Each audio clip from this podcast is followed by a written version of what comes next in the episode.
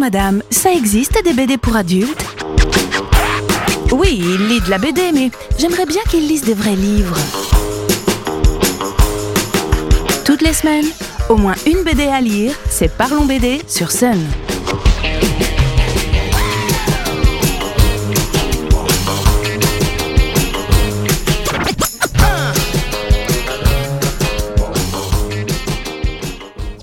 Salut les BD Certains auteurs BD connaissent clairement une évolution de dingue dans leur carrière. Souvent, c'est à partir d'un album en particulier qu'ils trouvent la voie du succès.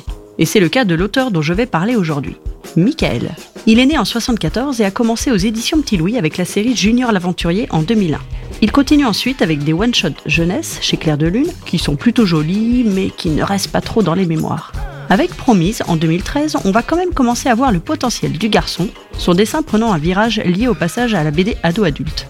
On a ici les prémices de ce qui fera son succès quelques années plus tard. Scénarisée par Thierry Lamy, cette série noire en trois tomes se passe à la fin de la guerre de sécession dans un village appelé Promise.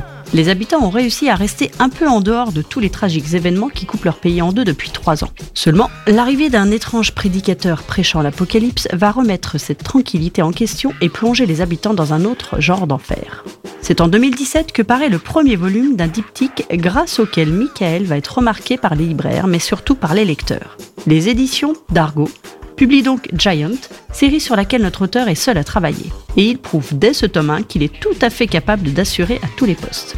Michael place son histoire en 1932 aux États-Unis. Malgré la Grande Dépression, les immeubles construits par les hordes d'immigrés fleurissent partout à New York. Jack Gordon est un ouvrier qui passe ses journées tout là-haut sur les poutres en perpétuelle ascension. À cause de sa corpulence, il est surnommé Giant et bien utile sur un chantier. D'autant plus qu'il ne la ramène pas et reste souvent à l'écart des conflits entre immigrés et natifs. Un jour, à la mort d'un ouvrier, il est désigné pour prévenir sa famille irlandaise. Au lieu de la triste nouvelle, Giant envoie de l'argent et une lettre à la veuve. S'ensuit alors une correspondance dans laquelle notre colosse va continuer de prendre la place du mari défunt et va arriver ce qui doit arriver, il va sérieusement s'attacher à cette famille de substitution. Tant que l'océan les sépare, rien de grave. Mais le jour où la veuve décide de débarquer à Ellis Island, tout va évidemment basculer. L'histoire touchante de ces deux personnages sur fond historique est portée par un superbe dessin avec un travail du noir et blanc incroyable, tout juste coloré de sépia, ce qui ajoute au côté rétro déjà présent dans le trait de l'auteur. Voilà, on parlait d'album Virage, et bien pour Michael, c'est bien Giant qui lui ouvre la voie d'un univers dans lequel il s'est bien installé depuis. En 2019, l'auteur revient avec un nouveau diptyque, toujours aux éditions d'Arco, Boot Black. Lâchant au départ sa période de prédilection, Michael fait débuter son histoire en pleine Seconde Guerre mondiale avec un jeune soldat qui va découvrir un objet sur le front qui va le replonger dans son passé. Fils d'immigrés allemands qui sont venus s'installer aux États-Unis après le premier grand conflit, il voit sa famille finir dans un incendie et se retrouve donc seul à 10 ans. Il comprend vite la loi qui règne dans la rue à cette époque et passe en mode survie. Toujours à la recherche de combines pour gagner un peu de sous, il fait équipe avec Shiny et devient un boot black, un cireur de chaussures. Et quand il rencontre la jolie Maggie, il se fait la promesse de lui offrir une vie digne de son rang, alors que la belle lui fait bien comprendre qu'ils ne sont pas du même monde. Mais Al est prêt à tout pour lui prouver qu'il peut assurer et devenir celui qui prendra soin d'elle. Bien évidemment, tout ne va pas se passer exactement comme il l'imaginait. Finalement bien ancré dans les années 30 américaines, Michael livre un nouveau récit plus riche en action que le précédent et un peu plus dur aussi. Son dessin reste très léché et sublime son histoire avec toujours le même beau travail de noir et blanc et une couleur légèrement amenée, encore dans des tons sépia.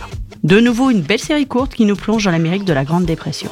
Dernier album en date, Queenie est sorti en 2022, chez Dargo aussi, et attend sa suite et conclusion. Souhaitant davantage donner un contenu historique à son aventure, l'auteur, une nouvelle fois seul aux commandes, s'attaque cette fois à un sacré personnage, Stéphanie Sinclair, alias Queenie, aussi surnommée la reine du jeu de Harlem.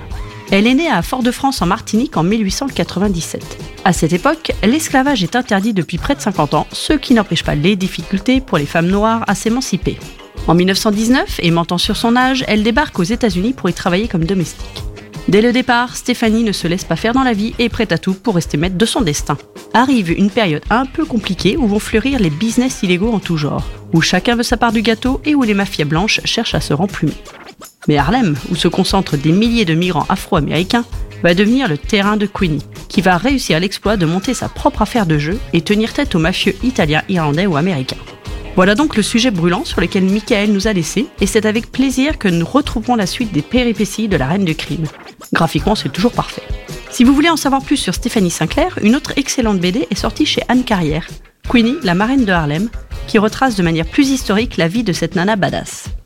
N'hésitez pas à retrouver toutes mes autres chroniques BD sur leçonunique.com. Elles sont là pour vous divertir ou vous inspirer et surtout vous donner envie de lire plein de bonnes BD. Parlons BD à réécouter en replay sur l'appli MySon.